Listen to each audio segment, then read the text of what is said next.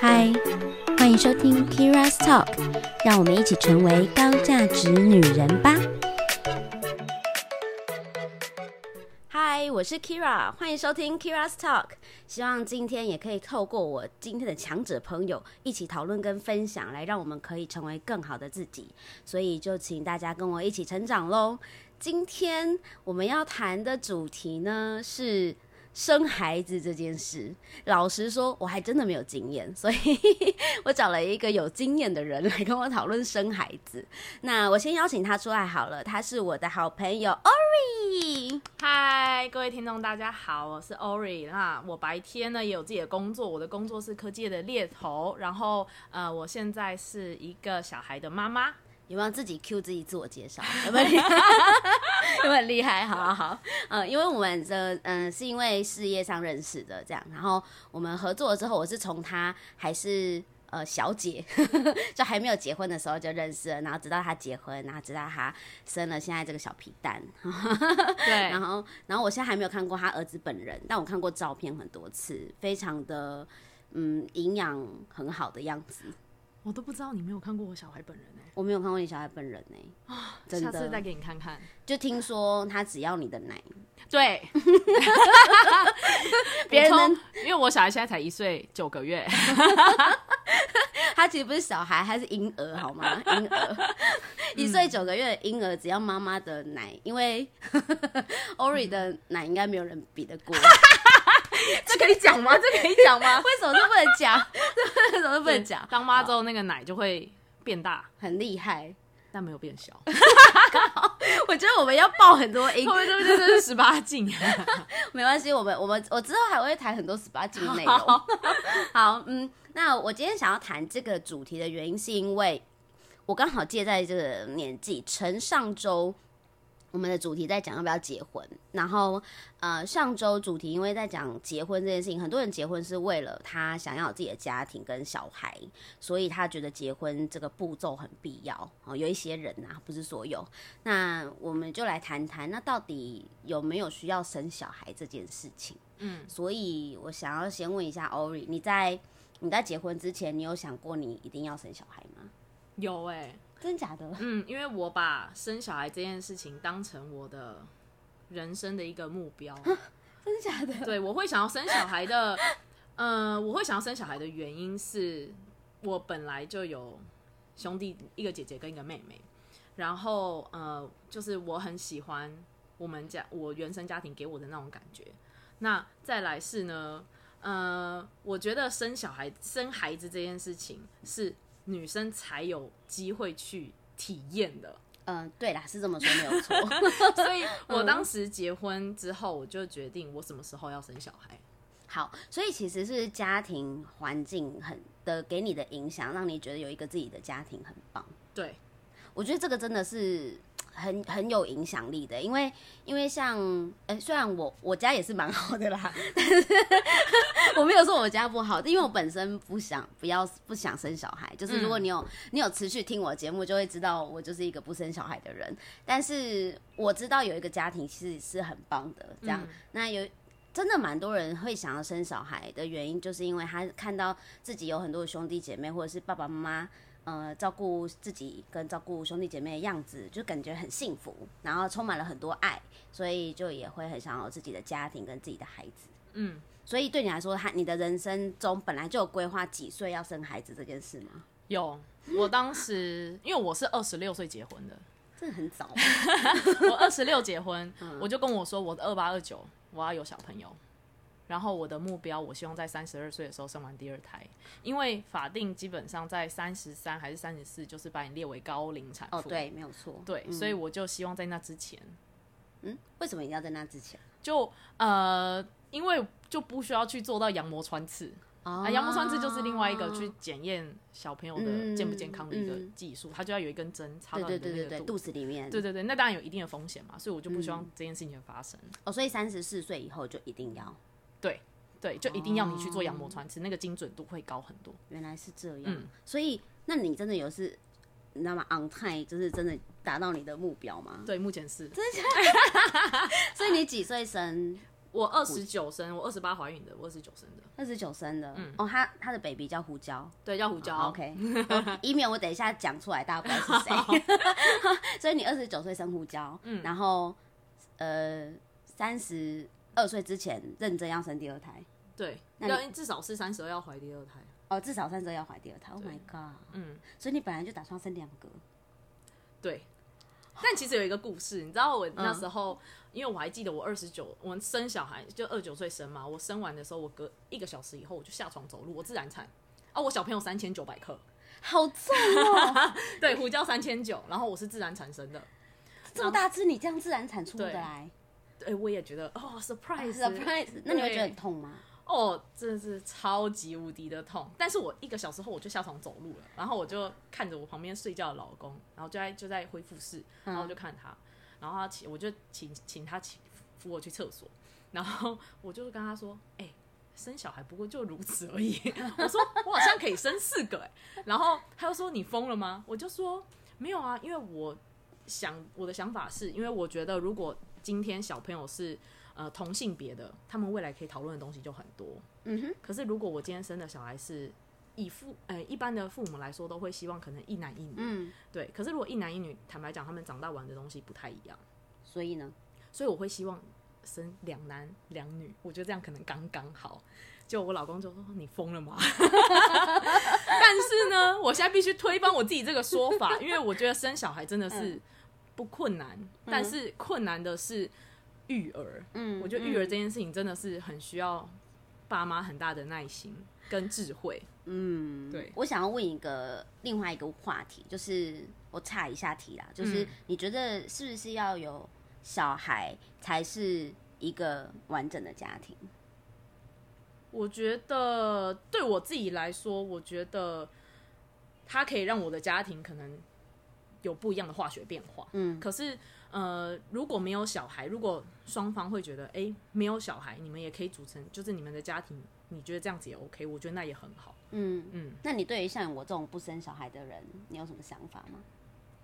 我觉得快乐就好。没有，应该说，我觉得大家都是成年人，嗯所以大家都会自己想清楚。嗯如果你不生小孩，我觉得那也 OK。嗯，对，嗯那你只要跟你的另一半真的可以过得非常的快乐，我觉得那也很好，也不一定要生小孩。嗯，对那你老公本来也是跟你一样的想法吗？我老公以前是不婚主义的，假的？对，那他为什么会愿意？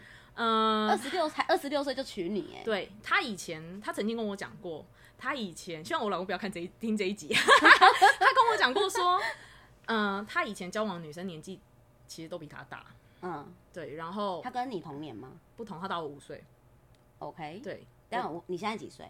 三十，然后所以哦，他还比我大一点。对对对好。然后他呃说他他讲说他交往的女生年纪都比较大，是因为嗯他觉得年纪跟他差不多的或年纪比他小的女生，他觉得心智成熟度没有这么高，嗯所以他跟他们交往起来其实有一点累，所以他以前交往都是那种大姐姐的，嗯，有道理。对，然后呃他不想要不想要就是结婚的原因也是他觉得好像对他来说没有什么太大的意义，嗯，对他以前是这样想，但没想到遇到我之后，就是天翻地覆的改变了这一切。那那他他什么时候改变的？他在跟我交往三个月的时候就说，他想带我回家见他爸妈，可是回家回家见爸妈，不代表会娶你啊。因为他以前不会带女生回家。哦，不会见爸妈这件事不会见爸妈哦。对，这个很有趣哎。就是对于我来说也是，就是嗯见爸妈，真的很认很嗯认真的见爸妈这件事情，代表我们真的要步入婚姻，步入婚姻，或者是步入到真的是下一个阶段。嗯，对，对我跟他来说都是。好了，因为每个人不一样。嗯像我有认识一个朋友，他就是每一任都见爸妈，然 后也有这种啊，嗯，然后每一任都没有下文，然后搞搞得他妈妈不知道他今天带来的女生到底是上一个还是 对，这可能就是坏处吧。我就觉得很好笑。对，但是像我也是不是那种很轻易就会把嗯交往的对象带回去见爸妈，除非我觉得我们已经有蛮稳定的，嗯我才会带回家。对嗯嗯，我也是属于这一种。但三个月也蛮早的，很快耶。我也觉得很快。但是我那时候跟他交往的时候，我就知道这个男生应该是我未来会结婚的对象。是不是因为他跟你长得很像？哎 这个是其一，但第二个是因为我的感情观是我呃，如果让我可以成为家庭的那一个另一半的对象，是、嗯我觉得他有我一个可他他身上有一个点是具备我很欣赏他，但我不想要超越他的，或者是我我我觉得这个是可以让我当一个崇拜崇崇拜嗯然后在感情里面，我觉得可以互相成长的感情才是健康的。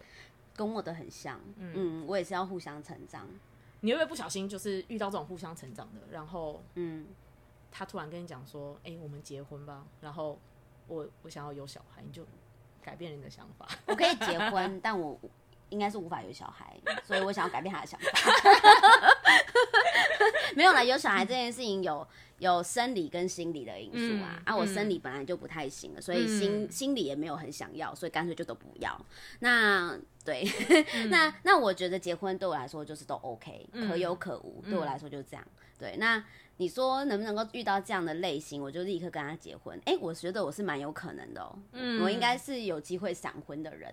哎、各位男性朋友有听到吗？但我觉得这这很好啊，就是呃，我觉得越成熟的女人越知道说，她们心里面真的想要找的对象是什么样子。是对是，我觉得其实有一点你老公蛮特别的，就是因为他会觉得他跟他同龄或是比他年纪小的女生，心智都心智上都没那么成熟。嗯，其实很有趣的是我，然后 dating 过这么多男生，很多跟我同龄的男生都蛮幼稚的。认同。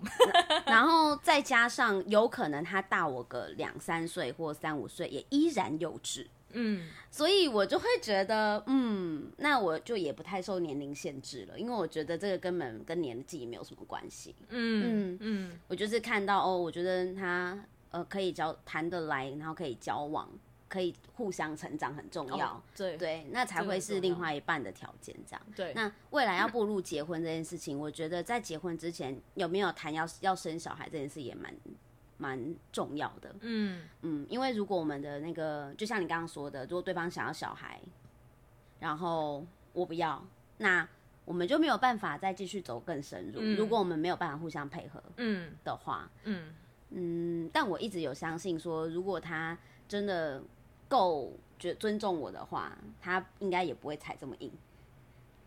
我觉得要真的要看另一半哎、嗯，像我在婚前的时候，其实我们有大概稍微讨论过这件事。他不婚，所以他也不一定要有小孩。他那时候是我们已经交往了，然后透过他的朋友才知道，哦，原来他以前是属于就是没有想要结婚的这种。对，也就是说，他在跟你交往的时候，他隐瞒了这件事。他就改变了，他不没有想要结婚这件事情啊。可是因为他一开始在跟你就是 dating 的时候，他一定还是心里觉得他不要结婚啊，对他那时候其实心里是觉得就是交往，我们不是以前婚为结婚啊，就是为前提而交往 try 看看这样。对，但后来发现，我觉得 maybe 玩玩，对，因为后来我发现他曾经 嗯就是他曾经在 Facebook 上面打了一段话，嗯然后上面就写说，就是如果你遇到一个对象，嗯他这个对象是可以让你很舒服，百分之百的做自己，那这个人就是对的人。哦，对，我觉得这真的是对嗯所以呃，也是因为这样子，所以去颠覆了他一些想法吧，我觉得啦。，OK，所以他后来决定结婚了之后，就是某种程度也认同他未来会有小孩。我们有大概讨论讨论过。如果未来有小孩会怎么样？就是用假设性的方问问答，嗯，就是在 dating 的时候，交往的时候，对，所以他也嗯觉得哎、OK 啊，这样。OK，所以他其实那时候 no idea 就是要生几胎，反正呃，no idea，对，就顺其自然。对没想到你要生这么多个。那我现在觉得两个就够，两个就够了。那你觉得生孩子之前跟生孩子之后，就是有差别吗？我说啊，你跟你你跟你老公之间的感情，我觉得有差哎、如果是以以以嗯生理上，女生当然变化是最大的。嗯，但如果以心理上，我觉得真的有差，因为比如说我在生完小孩之后，我对我老公非常的没有耐心，超级心，没耐心，耐心都给了小孩。对，就是呃，举一个例子来说好了，就是比如说小朋友的东西，我都会固定放在一个区域，嗯，但是呢，我老公也知道我固定放一个区域，可是呢，他每次要找小朋友东西的时候，就还是会习惯性地跑来问我，然后我就会嘣就爆炸了。就大概是这种这种很家里很多这种事情发生。但以前不会，因为以前不会有小孩的东西，以前就是我们个人是个人的东西放在各自的地方，所以他会处理好他自己的事情，哦我们我会处理好我自己的事情。对 OK，但因为小孩是两个人的对，两个人的东西，没有啦。对，所以呃，就会有这个小小生活琐碎的事情，对像是就像你刚刚一直在跟他沟通，在哪里，在哪里，然后对东西在哪里超不耐烦，对不起，超不耐烦，我觉得很好笑，就对夫妻日常哎、但我觉得我老公很包容我啊，就是嗯他也知道我的耐心 越来越低，但他很包容我这件事情。哦，好对，好，那假设今天会听，就是我的听众们有一些人他就是想要生小孩了，嗯，那你觉得他们在计有需要计划生小孩这件事吗计划你说备孕，之类的？就像我们不是有一个认识的朋友，我觉得很需要。怎么我也不是一试就成功啊，哦，我也是试了两个月，那你试了两个月，就是哦，呃，因为每个 这好像有点露骨哎，没关系，你可以讲，每个女生不是每个月都会有一次经期嘛？嗯。当然，女生的经期稳定当然很重要，就是固定的时间。嗯。那我所谓的备孕呢，就是你就是要想办法趁你那个经期后的那个排卵期的时间，嗯每个月只会有一次的排卵期嘛，所以你就要想办法趁那个时间赶快努力啊。那那个那个只有一天吗？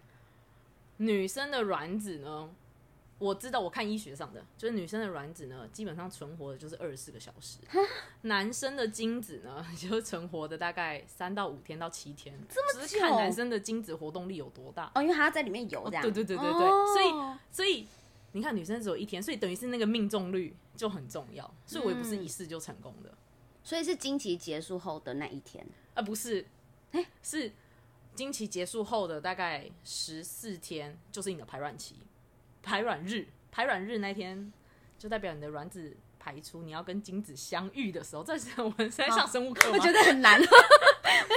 假设假设我今天哦，好，假设我今天经期刚结束，嗯，那我是要往后算两个礼拜，十四天。十四天的前后的这段期间，最好就是抓呃第十天到十十七天吧，十哦四十五对十到十十第十所以最精华的就是经期后的第十天到到第十十七天，，因为你不知道哪一天排卵啊，所以就是那一那一段时就那一间，那就一那个礼拜。对，就是比较容易中的时候，哦，对所以我们也是很有做一下功课，对，所以也不是第一次就中的、啊，OK，嗯。那我我想要问一个就是成人话题，我这一集会按成人内容。好，就 就是呢，嗯，你之前就是在还没有要准准备要结婚之前，就也嗯。还没有准备要生小孩之前，你们有避孕吗？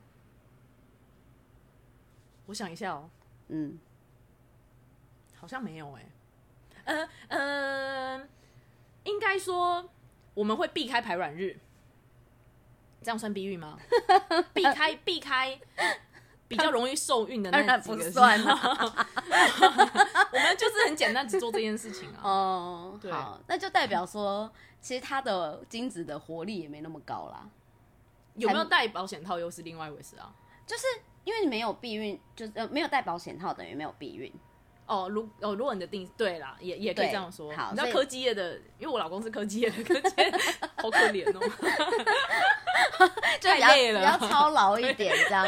因为你我我会问这个问题的原因，是因为假设我们都还没有准备，我们就已经没有带套，我也没有避孕了，然后都还没有中，嗯，就代表是不是某一方的状况没那么适合怀孕才会这样？不然一般都蛮有机会，一个不小心。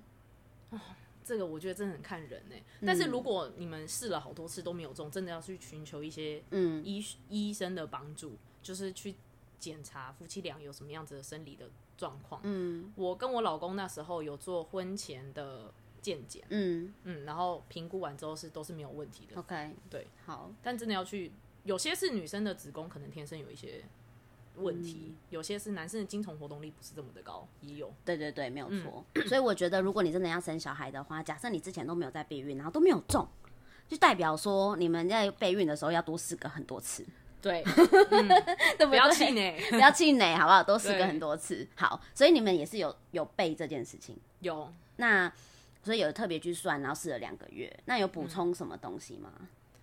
更好之类的？我在呃备孕的时候，我在怀孕的前三个月的时候，我就开始在补跟叶酸有相关的，就是整个叶就是里面有含叶酸的维他命。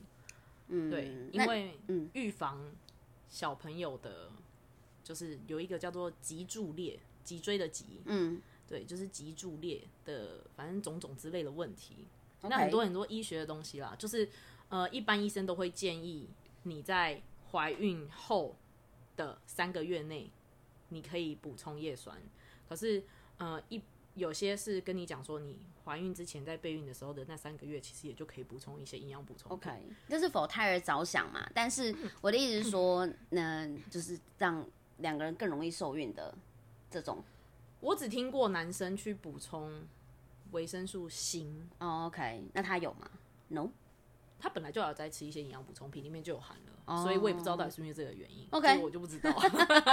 好哦，那 呃，你后来就顺利怀孕了嘛？嗯，那你有没有特别做哪一些保保养？除了你刚刚说的叶酸，叶酸，然后一般的，比如说防抽筋的钙很重要，然后维生素 D，然后就几乎都是吃的，然后益生菌，因为会有便秘的问题，哦，OK，对，嗯。所以益生菌也很重要，就是促进你的那个肠胃消化，嗯。然后还有鱼油，嗯，就是宝宝的脑部嗯。发展的鱼油，就大概是这些。然后因为我知道很多的妈妈都会有产后掉发问题，嗯，所以呢，其实我在怀孕的时候，我就一直在研究的东西。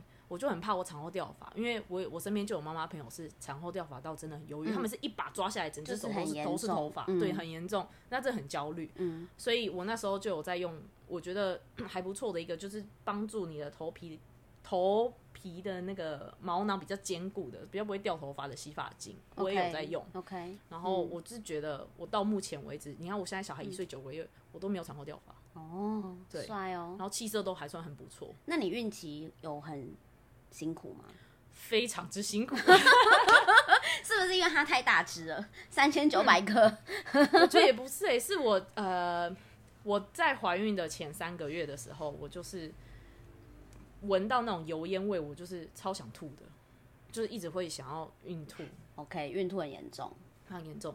然后呢，一直到第四个月、第五个月的时候还是一样，就是孕吐，然后开始有呃耻骨痛的问题，因为宝宝很大只，然后你就开始一直在里面肚里面长大嘛，然后嗯还在挤压，对，然后每天又嗯上班，所以你就开始有那种耻骨痛的问题，就是走路你就会觉得走一个路你就觉得好酸哦、天哪，对就扛了一个东西在身，上，然后后面小朋友越来嗯越大，我还记得这些我都觉得这些是过程，我都觉得嗯那还好，嗯，那等到大概第第八个月的时候，我就开始胃食道逆流，就是因为宝宝已经顶到你不知道顶到胃或什对然后嗯你吃的东西就只能少量多餐，然后我晚上睡觉我就怕胃食道逆流，所以我都是坐着睡，就晚上就已经坐着睡，然后肚子又很大嘛。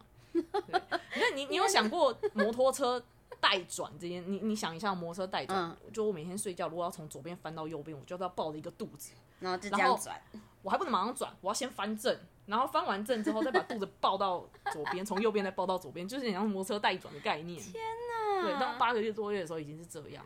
那太辛苦了吧？，对，那我觉得最后最后让我觉得很痛苦的是，我到大概快第九个月的时候，我有一个得到一个叫妊娠痒，妊娠痒，很痒的痒，很痒。哦，可是我不是痒在肚子那那个妊娠纹那边哦那，你我有长妊娠纹，嗯但我不是长在，我不是痒在那里，嗯，我是痒在我全身。那个痒是痒在那个你的骨，痒到骨头里面的痒哦。对，然后我后来是整整养了快一个月，我后来痒到没办法睡觉，我只要没有吃医生给我的抗组织胺，我就没办法睡，就起来就会痒，可是你。孕期可以吃抗组织胺吗？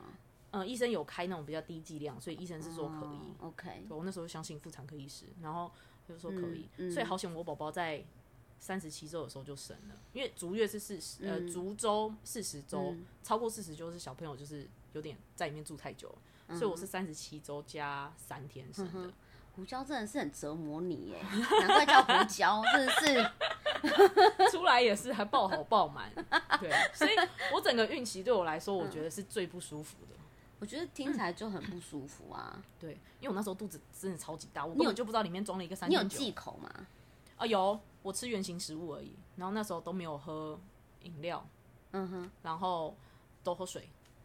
这么的节制还是可以这么的不舒服，就代表真的是小朋友的问题欸。就是也有可能是妈妈的体质之类的，嗯对，就是你的体质真的觉得它真的是一个很大的抗体。哎、对，但妈妈很很怕热，是真的，超级怕热，就是跟火炉一样。我懂，我懂，对理解。那那孕后好，那就开始新手妈妈的历程了。嗯，你现在还算是新手妈妈？你觉得？我觉得还是还是在变成开始在做育儿的学习的阶段了就是前面那种小朋友完全听不懂那个阶段已经过了。就前面已经一一开始要学很多，就是关于新生儿要怎么照顾对，之类的东西。所以我很强烈建议所有的爸爸一定要让妈妈去住月子中心。原因是什么？就是第一个呢是呃，因为月子中心里面呢，你妈妈可以得到很好的休息。嗯然后第二个是呃，月子中心里面它有专业的护理师，嗯，就是专门照顾宝宝的，可以教。可以教。然后他会把宝宝的很多刚出生，刚出生其实就是很嫩的时候嘛，所以刚出生的那些护理，他都已经帮你教到 OK 了，就是小朋友他都已经帮你照顾好，所以妈妈就只要做好一个完整的休息。嗯，因为我我住月子中心，我住了二十五天，嗯。嗯然后这二十五天，小朋友出生到第二十五天，基本上已经到了可以比较适应外界一点点的时候。嗯对，然后再加上 那个月子中心，他们也会帮你就是看小朋友尿布啊什么的啊，帮你检查，而且是医生都会来助诊，所以就不用担心，妈妈只要负责就很安心，可以休息这样。。对，妈妈就真的好好复原就好了。那你觉得生第二胎，你还需要住月子中心吗？我如果大宝没有任何的状况我 我还是会想要住月子中心。就我觉得妈妈的修复还是很重要。OK OK，好，懂妈妈的修复。可是你有你有朋友就是呃夫妻因为要不要住月子中心吵架的吗？有，但是他们因为钱的问题，但后来听了我的分析，嗯他们就会觉得那应该要住月子中心，嗯因为你看我住月子，如果你自己在家里坐月子，妈妈也是会需要买一些食补食材的东西来做来做调养嘛，嗯，对，所以一定要吃一些自己去买一些鸡啊什么的来炖补，不是有月嫂吗？也会有月嫂，可是你的月嫂你是请他来，他帮你虽然帮你顾宝宝，嗯但是你那些食材的东西你还是要请他去买，或者是他帮你弄好，嗯然后又加上。呃，如果是要看家里的环境啊，嗯，那如果是你们的环境都在同一个空间，你听到宝宝的哭声，妈妈潜意识其实就会想要说，哎，宝宝怎么了？这样哦，然后就会起来，然后赶回去看。对，所以妈妈你要说真的有休息到吗？其实哦我觉得很难。其实某种程度那是一种心理压力吧。对，嗯，对啊，就会觉得很紧张这样子。对。然后在嗯月子中心是、因为现在政府其实有一些补助嘛，就是补助那个生第一胎会有，比如说会有可能一万五或两万，就是每个政府不一样，嗯呃呃，不是政府，每每个每个市单单单位吗？地区不一哦，样，地区不一样对，。比如说嗯台北市跟新竹市或桃园，嗯我记得桃园最高，桃园是三万，你 生一胎是三万，对，是是桃园人口流失是不是？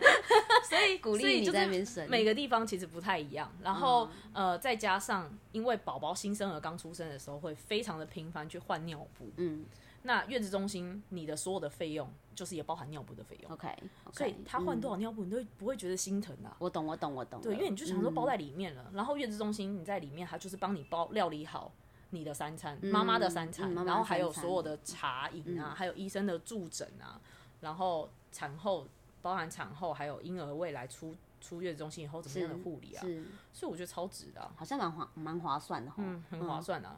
对，那那这这这期间，爸爸扮演什么角色？爸爸其实什么事情都不用做，在月子中心的爸爸很多事情都不用做，因为都是有护理师帮你做好。爸爸只要负责偶尔带妈妈出去，可能放个风，因为你知道住二十五天都在里面，其实也是有点闷，所以就带你爸爸带大家出去放个风，吃个东西回来这样。那小朋友带出来之后呢，就有事了吧？哇，嗯，就是天翻地覆，因为小朋友哭什么你也不知道他在哭什么。小朋友常晚上睡觉有时候可能肠绞痛，嗯，就是不肚子不舒服啊，你也不知道发生什么问题，或是没有办法睡过夜啊。没有办法睡过夜，真的是地狱啊！胡椒是不是没办法睡过夜？胡椒很大了，很很到了很大之后才才真的比较稳定，可以睡过夜。嗯，它好像不是很好带。嗯、以前它是属于那种一点点声音它就会醒的，它就会这样惊醒的那种，所以它你要在一个非常非常安静的环境，然后因为他连开门声他都会醒，所以他是比较容易受惊的那一种，嗯，所以就变成他会很常哭。我听我妈说，我小时候也是这样哎、就是我小时候只要是听到塑胶袋的声音，我就会醒来。哇，就是那种塑胶袋不是会有那个嘘嘘嘘嘘嘘的声音，就是好像在收什么东西或者什么嗯拆什么东西，我就立刻眼睛睁开。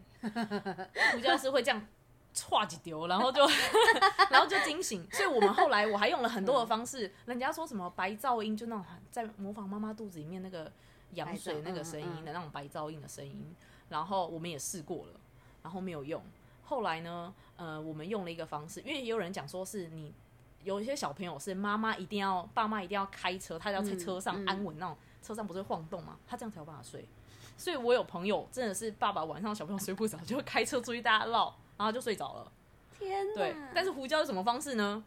抽油烟机的声音打开，他就睡着了。怎么会这么奇怪？我们还把推车推到抽油烟机下面，把抽油烟机打开，然后为了让他睡觉，真假的？真的他就不会哭，然后就很安静。为什么不？知道哎、我也不知道到底干嘛？你肚子里面是有抽油烟机？我在想是不是因为我怀孕的时候，因为我要自己，我的怀孕的时候是自己，大部分都自己煮。我想说是不是怀孕的时候 开开抽油烟机，对，他就睡着了。很有趣哎，对是一个奇妙的生物哎。对，而且他呃胡椒出生之后，他晚上其实床好像有针，你知道吗？就是你放下去他就哭，放下去就会哭，所以那还要睡哪？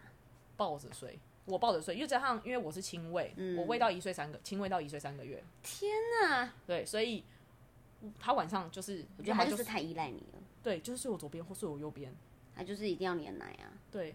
但 现在不需要我的奶了，他现在就是喝用奶瓶喝奶这样。只是他还是会有一个，我觉得对我特别对小朋友来说是一个安全感，嗯嗯嗯嗯嗯，所以他睡觉的时候就是会拍一拍我的奶，然后即使他手上拿奶瓶了，到现在也是，他还是想要抓对，想要拍奶然后睡觉，对他就觉得安全感。安全感。嗯那那你觉得呃，在呃小朋友带出来之后，你跟老公之间是怎么样去同心协力的照顾这个小朋友？你说小朋友还是大部分出来，对，啊，还是大部分都是你在处理？我觉得男生比较难马上有办法 sense 到他是小孩的爸爸了，所以他马上可以把所有东西处理好。嗯，大部分其实都还是妈妈去处理，天生的哈？你觉得这是天生的吗？没有，不是天生的，是妈妈比较看，就是嗯，妈妈会比较像看不惯嘛，就是因为小我们会觉得小孩是从自己从自己出来的，比较揪心一点，比较对，会比较，揪心，对，嗯。然后会就觉得不行，我一定要，那我就去做，就是跟他的帮顶好像比较深。对，就有这种感觉。果然是不是从肚子里面出来，好像很很有差别？我觉得是，我觉得是哎、然后另外一个是，呃，因为我很我我也很感谢我有后援，嗯，对，就是我的婆婆她在我生小孩之前，其实就有去上那个保姆的课程。哦，，真的、哦。然后加上我自己的原生家庭，我的妈妈是保姆，哦所以我就从小我就是有这种带小孩带起来的那种嗯。过过程过，所以我大概也知道哦，原来带小孩就不会这么这么紧张啦，就是小朋友洗澡大概怎么洗啊，就是你会是比较淡定的妈妈，可以这么说吗？我表面很表面上很淡定，但我私底下是很焦虑，我会去查很多的东西。嗯，小朋友一有什么状况，我会马上的知道这是什么样的问题，这样。那你老公什么时候 sensor 到他是孩子的爸？等我儿子跟他对话的时候，好烦哦！他才比较有觉得可以跟小朋友玩在一起，他会觉得有互动的那种感觉。你觉得你老公是猪队友吗？以前是，哎、真的以前是，现在现在是神队友了啦，对已经被被训练好了。对。然后现在已经主动，因为他现在会走路了嘛，嗯会跑来跑去这样。嗯他现在只要知道要出去溜滑梯，他就会找爸爸。嗯，对，然后要睡觉就找妈妈，这样。嗯然后早上起来第一个一定要看到妈妈，嗯，然后穿袜子、穿衣服那些找他爸，换尿布找他爸。对，然后我哎、就、这样蛮好的。我还训练他说：“你便便了是不是？便便找爸爸，爸爸帮你洗屁股。帅气，分工分工分。工。对，那你觉得呃，你跟你老公有讨论过教育的问题吗？有哎、呃，因为他现在去念托音嘛，然后我们刚好很幸运的是抽中公托，嗯但我那时候的想法只是我我觉得在他学龄前的阶段，嗯，没有我没有想要让他去念那种就是私立的幼稚园或者是私立的托儿。我那时候的想法也是，如果公托没抽中，那他就在家。因为现在小朋友还很小嘛，所以现在就在家。那你可是他慢慢已经会讲话，对不对？对所以呃，也在育儿阶段，就是说你现在在学习如何育儿这件事情。嗯，那你跟呃你老公有讨论怎么样教 baby 吗？就是比如说他现在的对他现在的阶段，就是怎么样去教育他，然后跟，因为其实有一些家庭，他是除了呃夫妻之外，还有公婆，嗯然后也会插手教育小朋友。哦，这件事情其实，呃，我觉得我们家给我的，我的原生家庭给我的家庭教育的观念其实蛮好的，嗯就是小朋友一定要有礼貌。嗯。所以我在胡教会讲话之后，我就一直跟他讲说，别人给你东西，你要先看妈妈，嗯，说可不可以拿，可以拿，那你要跟他说谢谢，而且我会要我儿子就是，我就示范给他看，就是你要鞠躬跟人家说谢谢的那一种，他听得懂，他听得懂，他现在会，对，这么厉害？还。说谢谢你，这样很可爱。然后，然后，呃，因为他还不会讲请跟对不起，嗯。但是我生气的时候他知道，因为我觉得眼睛睁很大的看着他，然后我就不讲话，嗯，然后他就会瘪嘴，然后下面他就叭眼泪就掉下来就哭了，这样。他就知道他自己做错了，对，但是我就会。在他知道他自己做错之后，我就会抱他，我就会说：“你知道你刚刚做了什么事吗？”这样，对，就是我会把他当成一个小大人，然后跟他讲道理。哦。对。嗯嗯嗯然后呃，比如说别人跟他打招呼，他会跟人家说 hello，嗯。然后他甚至看到爷爷奶奶还要主动 hello，、要主动叫人，嗯哼这些是我觉得我给他的，我们对我们我跟我老公跟我的就是公婆们都有一个这样的共识，识，对，然后再来是、在家里我们非常少给他吃零食，嗯。对，然后几乎都是吃天然的，比如说水果，然后吃饭，嗯，对，然后我们会规定他吃饭一定要坐在餐椅上，他自己有自己的餐椅，嗯。所以我会规定他一定要坐在餐椅上，嗯，他就会自己的乖乖吃完。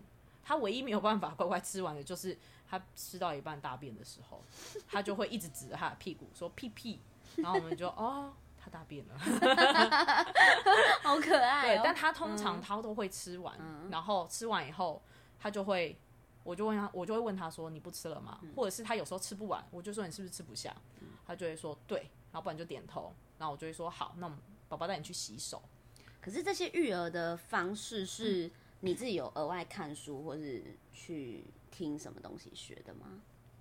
是因为我从小在看我妈带小孩的过程，她也是这样教的。哦但她说真的，说真的，我妈教出来的小朋友，现在有些已经大学了，他们都还是很有礼貌。嗯，对，所以你没有特别去看书，因为有些人会特别去看书，想说要怎么教小朋友，没有，这个是我觉得家庭教育很重要真的。是很难呢、嗯，而且你知道，像有一些我有一些朋友，他们的公婆的干涉教育这件事情是干涉的很严重的。哦，这点我觉得我公婆真的很很很蛮听我们的。Lucky you 啦，真的真的。对，因为其实很麻烦的是，譬如说，如果像其实你后来就工作了嘛，嗯，那你跟你老公都工作的情况下，那小朋友势必就是要给家里的后援带，那可能就是要么就是婆婆，要么就自己的妈妈。嗯。好，那假设婆婆跟妈妈就是长辈他们教育的方式，教育小朋友的方式跟我们又不一样，嗯。有些有些嗯长辈就特别会宠小孩，嗯。尤其是。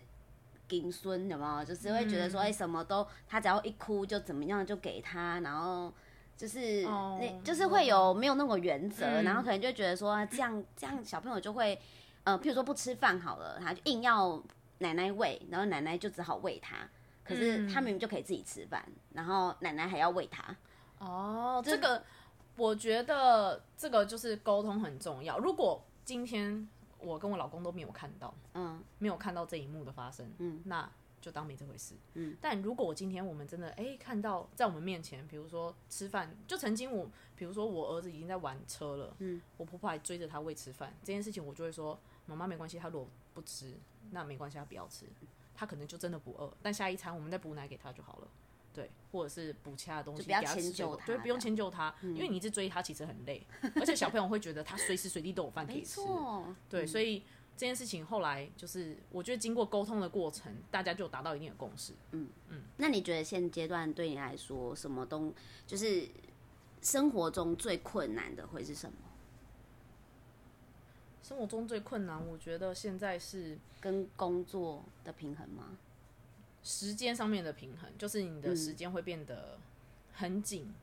哦，说到这个，为什么我会突然觉得有这个问题？就是因为呃，你也是双薪家庭嘛，然后同样是猎头，这个业务性质的工作其实也不轻松。嗯，然后再加上呢，我们又有共同的事业在忙。嗯，也就是说，我们有正职之外，我们还有副业。嗯，然后你又多了一个小孩。对，所以这个这个时间你要怎么去拿捏分配啊？我的方式是我跟我老公在一开始交往的时候，嗯，我们所有的 schedule 都会放上 Google 的 Calendar。Google Calendar，Oh my god！我们就会把我们共同，因为以前我们 交往没有住在一起嘛，所以我们就会把我们共同的行事历放在上面。那现在是因为有一个很好的 App 叫 Time Tree，所以我们就会把我们的共同行事历放在 Time Tree 上。OK，对，然后我们比如说我的我我们一起的事业，晚上比如说有固定的会议开会的时间，我就把它 booking 下来。嗯，然后我就会跟我老公讲说。这两个时间你要提早回家带小孩，不然妈妈会太累，就是我婆婆会太累，所以叫她提早回家带小孩，她就会好回家带小孩这样。哎，可是她都同意你跟她说的事情哦，她同意啊。哇，她同意。就是其他的时间，如果她先跟我讲，比如说呃，假设一三五时间是我是很 free 的，好了，他就前一个礼拜他一定会提早告诉我，他就说，哎，我下礼拜什么时候？他比如说要跟他老板吃饭，跟同事吃饭，我说 OK 啊，那我就提早回家。哎，其实某种程度他也蛮听话的，嗯，就是他不会跟你耍赖，他是一个，我觉得是因为他的生活非常的、非常的呃单调吗？单 单纯，单纯，对。他，他我很很快速的可以抓到他的行动啊，就是工作、家庭、小孩，嗯，就这样，嗯，对，所以他不会有太多其他的，他是一个非常重家庭的人，所以他也不会有其他额外的。阿里不达的东西，或者是其他的有一些 social 的东西要去做，他没有。但我觉得这就是夫妻之间要去沟通协调的吧。就是如果嗯老嗯老公真的在忙，老婆就要担待一点；可能老婆真的在忙的时候，老公也要担待一点。对，就是可能就是互相配合，不要都是某一方的人做的特别多。对，因为我觉得如果你今天是某一方做的特别多，久了你真的会心理不平衡。因为我曾经也有过嗯这种状况，就是。我曾经也会觉得不平衡，因为我老公曾经也是，他觉得他今天工作上的事情他要在公司忙完，可是你你知道公司忙完回到家你都已经很晚了，对对，所以我们就经过沟通之后，如果因为他也是业务嘛，所以他业务性质的工作，他的东西如果可以带回家做，嗯，那回家这段期间他就比较相对弹性，他他就可以等小孩睡觉之后再处理他的公事，所以他现在我们在沟通完之后，他的状态就是他。弄小孩睡觉之后，或者是偶尔我弄小孩睡觉之后，我们偶尔可以聊个天，聊一聊天之后，他去做他公司上面的事情。嗯，对，我觉得这是我们现在达到一个比较平衡跟比较健康的状态。嗯嗯嗯嗯，我觉得都是要沟通的，没有谁应该要怎么样。嗯嗯，因为这件事情真的弄弄不好，真的两个人心里都不开心。嗯，真的。嗯。所以其实你觉得哦，刚刚还没有问到，就是你觉得最困难是时间上怎么去时间上面的管理管理嘛？对，嗯，因为有小孩之后，你的时间真的会晚上的时间回到家，你只要有有小孩的那一个时间，你就是不用想要处理公事，不用想要用手机，你就是要一直盯着他，因为他现在就是会跑会跳，他甚至可以把整包卫生纸给你抽掉这种。那你什么时候弄副业的事情？他睡觉之后。那通常他都几点睡觉？我会抓他九点到九点半要上床，我会不希望他太晚睡，所以我会希望九点到九点半要上床。但周末的时候我就不太会，不太不太会硬性规定。可是他九点半九点到九点半上床之后，他多久才睡着？他有时候喝奶喝喝就睡了，要看他当天累的程度。但是我把他送去房间，我会陪他睡觉，然后我会把所有灯都关掉，然后培养这种睡觉的模式模式，然后让他对习惯，所以他。时间很固定，他通常九点到九点半，他就会觉得他喝奶，然后就会说喝奶奶，然后就要睡觉，所以他早上大概七点半他就会起床，所以等于是你可能可以起床做事的时候，大概都是十点或十点半，晚上对。对不对？的时候，对，然后才处理东西，对，处理东西，嗯，好。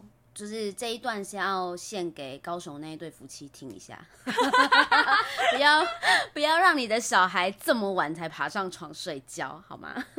因为我我自己是我真的很不希望小孩太晚睡，嗯，对，因为我有遇过有太多的例子，都是小朋友真的很晚睡觉的，对，那很晚睡觉，其实呃，以现在胡椒的年龄，至少一天都要睡到十二个小时。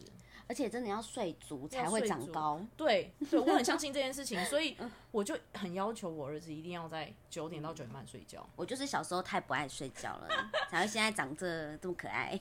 哎，可是我有遇过小朋友的妈妈是七点吃完饭之后八点让小朋友上床，这种我觉得太佩服了。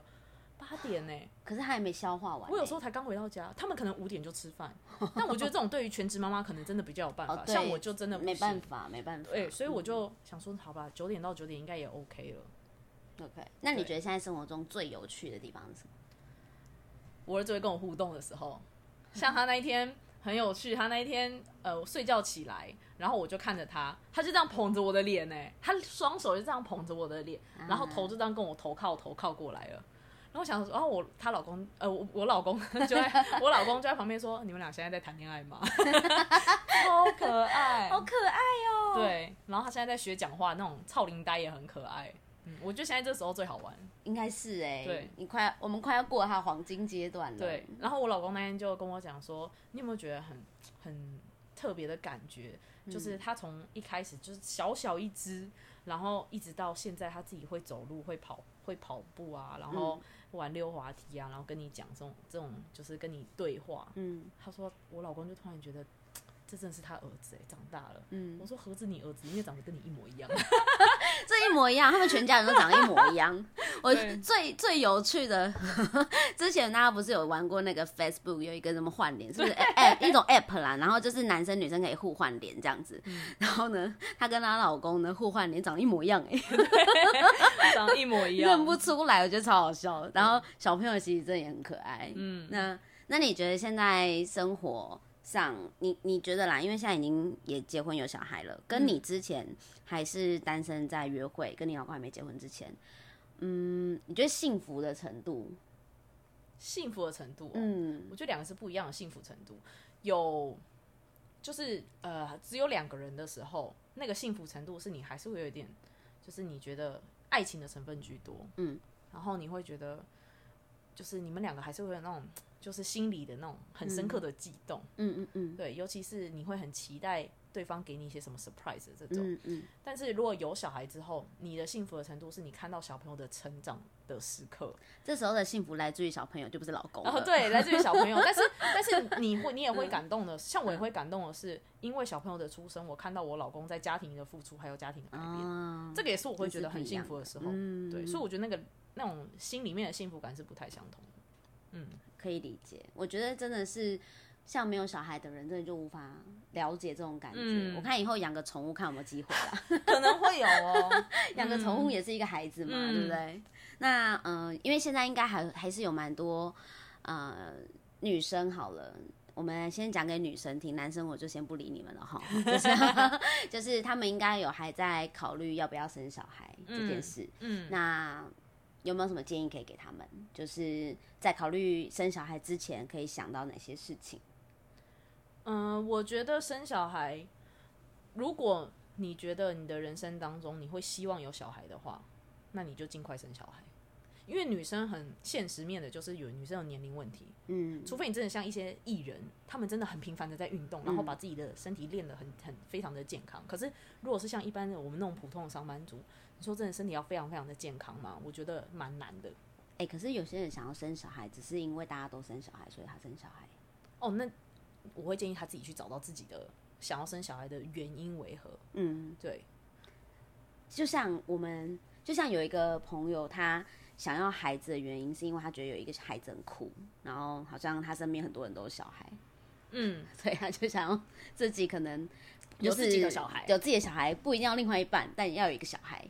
我觉得那这样也蛮好的啊，就是你知道你自己要小孩的目的的原因是什么？对，因为小孩生出来他是独立的个体，是你不是可以绑住他，灌输你的思想给他的。嗯，对他就是一个独立个体，你只能教他在旁边教他成，教他怎么长大，但。他人生当中遇到任何挫折跟跌倒，要怎么爬起来，都是他自己要去面对的。嗯，我的想法是这样子啊。嗯哼，对，所以生呃，如果是女生，要不要考虑要生小孩？如果你真的想清楚要生，那我的建议就是你就是早点生。有些人不生就是怕养不起嘛。哦，这个就是下一个阶段的问题，就是怕养不起，那现在的状态，你就是你跟你的另一半就要去思考说，就是生小孩的花费，我会建议你们真的可以去算一下，你们未来有有小孩的家庭的朋友们，你们生小孩的花费，你们大概初期会花多少钱？嗯，对，然后再来是，我觉得另外一个是你们没有时间可以照顾好这个小孩，因为我现在看到很多那种社会现象，就是家长根本就没有时间去照顾小孩，或者是家长他们根本就是小朋友是突然蹦出来的，那就是不没有是预期之内的，对那种就会很可怕。我觉得小孩很可怜，嗯，对，所以我觉得如果你们真的要生小孩，要思考的就是你们的时间上面 O 不 OK，、然后你们的金钱观也要一样，嗯，对，然后对于小孩未来的就是用用钱方式要怎么样的去就是分配到小孩身上，我觉得这个也很重要。嗯嗯嗯嗯，你有觉得有小孩经济压力比较大吗相对会大一点点，但是没有到不能负担。？OK，对、我觉得现在可能是因为我儿子还没有到很需要很多才艺啊什么有的就是就学阶段对，还还没有还不到，对，可能就学阶段就蛮可能蛮多的。但我知道幼稚园的那种蛮贵的，蛮贵的，嗯私立幼稚园是蛮贵的。对，所以我的想法就是，如果有公幼就去念公幼就好。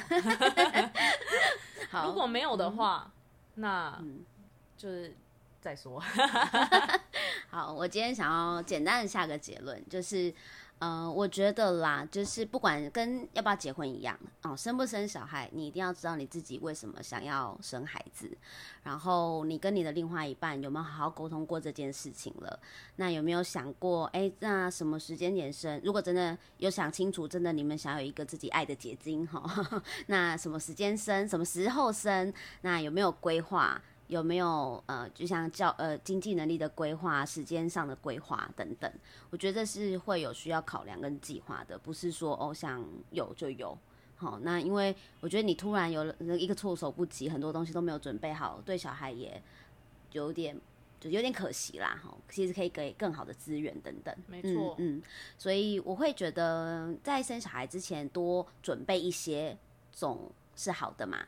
那讲真的，如果你不是真的发自内心想要小孩，也不要随波逐流的跟着大家，好像别人生小孩你就要生小孩，因为这不是真的你想要的。嗯，如果现阶段它不是你真的想要的一个计划，那就不一定要现阶段生。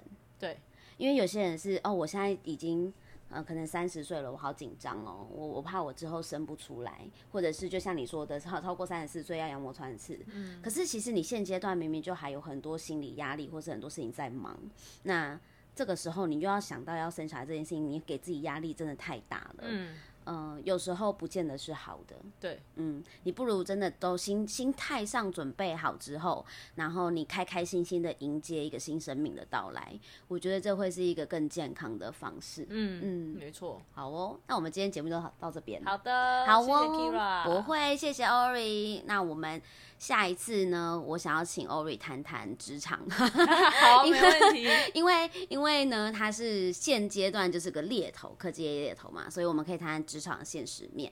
那我最后想要呃提醒大家一件事情，就是我每次都忘记提醒哈，就是呢，嗯、因为我每次都没有呼吁大家帮我按五颗星，然后帮我评分留言，所以我的那个排名就一直上不来。但我明明知道很多人在收听我节目，我就觉得很可惜呀、所以如果你们很常听到我的，就是很喜欢我的节目，也很常听我节目的话，那你就顺手帮我点个五颗星，然后帮我评分留言一下，那我的那个节目的排名就会往前一点点。那重点不是排名往前，重点是可以让到更多人看得到我的节目，然后可以把我想要分享的想法分享给更多的人，然后让大家都有一些多吸收一点资讯的地方。那我也希望可以跟大家多多互动，然后欢迎追踪我的 IG，然后我的 YouTube 也有上架音频哦。如果大家没有办法听手机的 Apple Podcast 的话，你就可以上 YouTube 找我的音频也 OK。然后我也有 FB 的粉丝专业 Kira's Talk，那就这样啦。今天谢谢大家，拜拜拜拜。